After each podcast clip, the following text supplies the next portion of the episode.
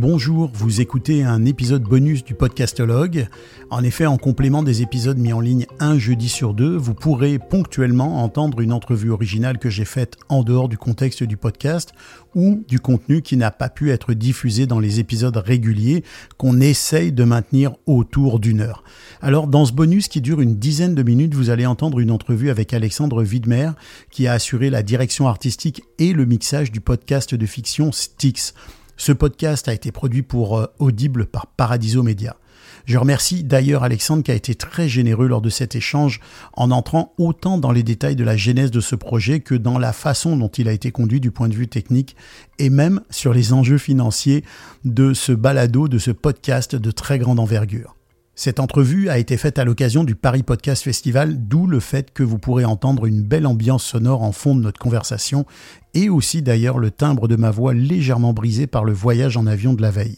Pour la précision technique, la prise de son a été faite avec deux micro-cravates branchés sur des émetteurs Rode Wireless Go 2 et un petit travail de nettoyage a tout de même été fait pour minimiser un peu l'ambiance sonore qui était, disons-le, un petit peu bruyante. Alors, je vous laisse écouter cette entrevue et on se retrouve juste après.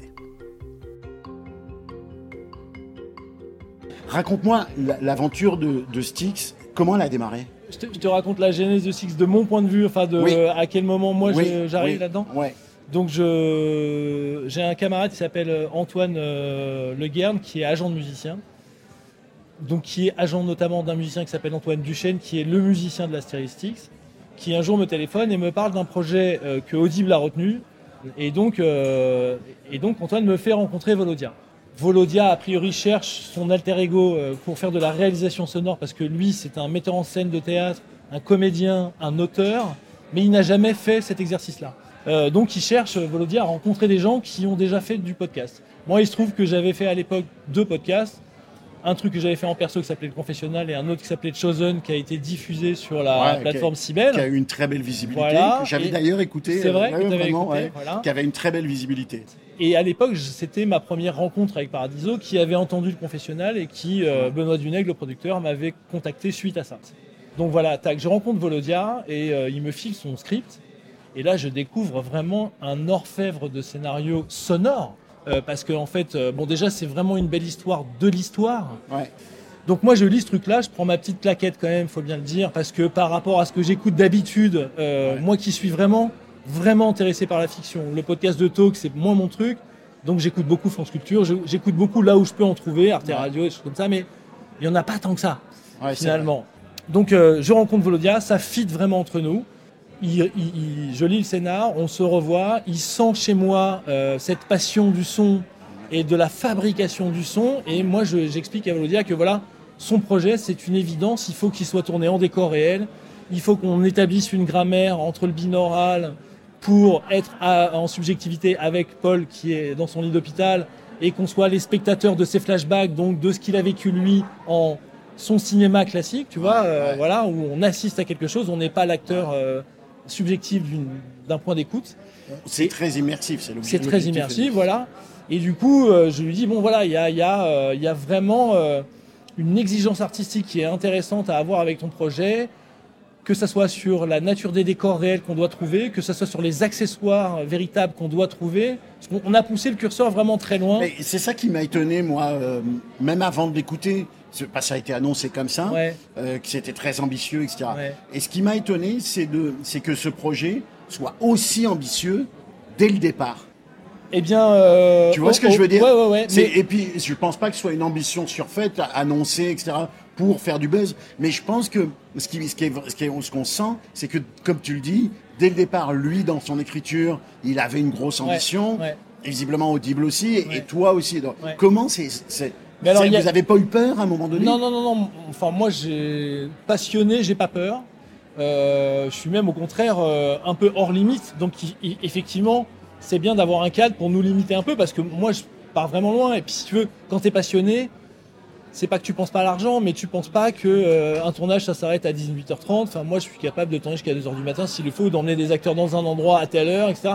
T'es es tellement la locomotive de ce que tu veux rendre au son que finalement t'as pas de limite. Or, évidemment, on va, et je te le raconte là, tomber dans un cadre qui va nous imposer des limites, même s'il y a eu un beau budget pour ce, ce- ce- cette fiction-là. Alors, Très gros budget. alors, un très gros budget, donc je peux pas dire le montant, euh, mais, mais, mais voilà. Mais ce que je veux dire, c'est que on est passé par plusieurs, euh, par plusieurs difficultés Plusieurs qui stades. étaient, voilà, qui étaient.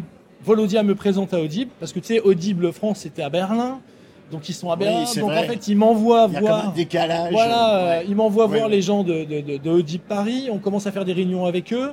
Et puis, je- bon, il se passe un truc qui n'est pas complètement moi ce que j'attendais. C'est-à-dire que l'ambition euh, d'Audible euh, était pas la mienne. Même si après, au contraire, ils ont vachement acheté notre ambition. Mais au départ, si tu veux, ils Ils pensaient ramené tourner ça le de truc. façon un peu plus. Au départ, on- ils voulaient un audible original tourné en studio. Et moi, j'ai évidemment, je voulais tout sauf faire du studio parce que la puissance euh, immersive, euh, elle, vient du décor réel. Enfin, tu vois. Donc, euh, c'est pas que le binaural, c'est aussi les acoustiques, les lieux, les décors, euh, les situations.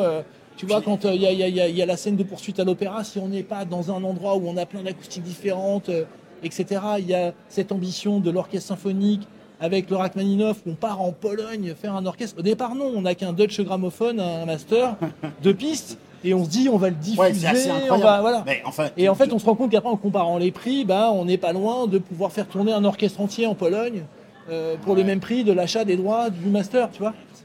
Et là, il y avait une plus-value artistique et sonore qui était incroyable. Ah oui. On allait s'immerger avec une tête binaurale dans un vrai orchestre. Dans la série, c'est très important. Et moi, j'allais récupérer en tant que mixeur après tous les micros de tous les pupitres de l'orchestre pour pouvoir refaire mon mix euh, et refaire de- de- du binaural de synthèse avec, tu vois, tout. ça sent le mal de tête Tu- quand même. Ça, moi, de mon point de vue, ça sent le mal de tête. C'est une session qui dépasse les 500 pistes, l'épisode 8. Tu vois, euh, tellement c'est, il y en a partout. Mais bon, après ça c'est un autre truc. Et donc, euh, pro- première chose donc qui se passe, c'est qu'il y a un peu, euh, voilà, cette difficulté de faire vraiment accepter qu'il faut faire la série comme ça. On, on se bagarre un peu avec Audible. C'est pas l'ambition contre les moyens. C'est plus un truc un peu politique de faire un Audible original en interne et donc moi j'éjecte. Ouais. Ou alors euh, de se rendre compte de la dimension, de la puissance du projet qu'ils ont et que là, il faut dépasser leur savoir-faire interne pour aller vers quelque chose qui va être, su- enfin pas supérieur, mais différent et qui va, euh, tu vois, faire appel au cinéma et donc s'entourer avec des gens qui ont vraiment une vision Ouais. plus cinématographique du projet et qui veulent l'emmener plus loin. Donc euh, on arrive à les convaincre. Et puis après, bah, évidemment, le cadre dont je te parlais, c'est qu'il faut faire rentrer un, un producteur exécutif pour maîtriser les coûts, Qui va dire à un moment Pour donné, on arrête. pour maîtriser notre folie Ouais. et, euh, et nous cadrer. Donc en fait, tu t'adaptes. Euh, alors après, on avait quand même un certain budget, mais tu vois, finalement, si on ramène le budget à la limite, on est dans un coût qui n'est pas si spectaculaire que ça. C'est cher. Non, mais si, si, si. C'est qu'Alexandre, c'est quand même minute. exceptionnel. C'est exceptionnel, mais ramené à la minute, on n'est pas plus cher que des projets euh, type le nuage, type, euh, tu vois, des, des choses Ouais. comme ça. Après, moi, j'ai j'ai que des remerciements à faire et, euh, et tu vois, j'ai- j'ai- j'ai- j'ai- c'est super qu'on ait pu faire ça. Tout le monde a été ultra conciliant. On a demandé beaucoup d'exigences à chacun. On l'a été énormément avec nous-mêmes. On a donné bien plus que ce qu'on aurait dû donner dans un cadre payé, mais c'était une passion. Et en fait, on savait, on sentait, plus ça tournait, plus ça montait, plus, tu vois, euh, bah, qu'on qu'on- qu'on commençait à créer un objet qui était assez exceptionnel euh, dans, dans, dans, l'y- dans ce voyage sonore, quoi. Au-delà de la question du succès ou pas du, du- du- du podcast en lui-même, est-ce que tu as l'impression que vous avez marqué un jalon dans l'histoire de la création audio? Moi, je voudrais pas paraître prétentieux, mais euh, pour moi, j'ai rien entendu qui, en termes d'univers sonore, hein, euh, qui soit euh, à la. et on parle pas de hauteur, mais qui soit comme Styx. J'ai l'impression que Styx, ça peut devenir une référence de réalisation sonore et d'immersion sonore. Si tu ajoutes le déploiement, l'ambition, son déploiement et sa mise en œuvre, je pense que c'est assez unique. C'est un peu la dimension cinéma euh, dans, le, dans, le, dans, dans la fiction sonore. Voilà, on a ramené ça, ça, c'est nouveau. avec cette exigence. Ouais, c'est nouveau. nouveau. C'est nouveau. faut le dire. Et on nous a permis de le faire, donc ça a été fabuleux. Euh, question succès, ça marche très bien sur Audible. C'est numéro un des Audible Original, donc c'est passé devant Harry Potter euh, en termes de consommation. Ce Donc qui n'est pas rien. donc c'est un marqueur. Ce qui n'est pas rien. Euh, et puis maintenant, ben voilà, il faut absolument que Stick soit écouté. Et qu'est-ce que je fais maintenant? Ben moi, tu sais que mon premier métier, c'est- c'est c'est- c'est le mixage au Ouais. cinéma et en série. Donc j'ai un endroit aussi de post-production que je gère. Donc je fais ça. Je mixe, mais en fait, mon cœur et, ma volonté est complètement prise maintenant par ça, par la fiction sonore. T'as été attrapé par le podcast, c'est vrai Ah ouais, ouais, Je pense qu'à ça. C'est pas comme au ciné, t'es contraint par l'image. Donc ce qui t'impose euh, ta contrainte, c'est l'image qui le décide. En fiction sonore, tu choisis tes décors. Donc tu t'affranchis de tous ces trucs de contraintes et tu ne, tu ne fais que des alliés, euh, tes contraintes, en fait. Parce que tu peux choisir, tu peux chercher. Et puis en fait, voilà, maintenant, il y a l'immersif, il y a le, il y a le binaural, il y a l'amplisonique, il y a la stéréo, il y a multi-manière de capter, on a des, des, des enregistreurs euh, où tu peux rentrer 20 micros. Enfin, c'est complètement dément ce qu'on peut faire. Donc tu peux vraiment, selon ce que tu as à faire, imaginer une manière, ton setup de prise, de manière complexe ou pas.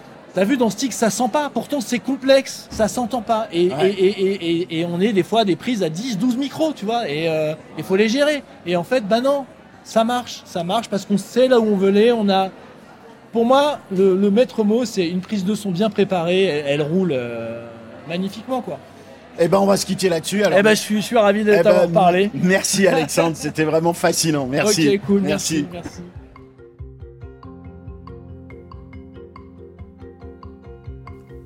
Voilà, j'espère que vous avez trouvé cette entrevue intéressante.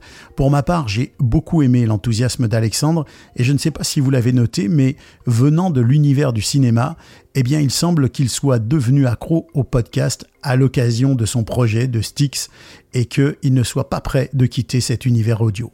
Je vous retrouve la semaine prochaine avec mes deux complices Bruno et Philippe pour vous parler entre autres d'Adobe qui élargit son offre sur la création de podcasts, de Ocha qui est maintenant certifié IAB et on parlera justement de ce qu'est exactement l'IAB parce que c'est une notion qui n'est pas claire pour tout le monde. Et nous aurons aussi une grande entrevue avec le réalisateur Cédric Chabuel qui nous parlera de sa passion pour le podcast. La musique de générique de ce podcast est de BAM Music et je remercie notre partenaire Eddy Sound qui offre des solutions de diffusion de podcasts sur des players placés chez les partenaires. Alors voilà, ce petit supplément bonus est terminé. Je vous dis à la semaine prochaine et que l'audio soit avec vous.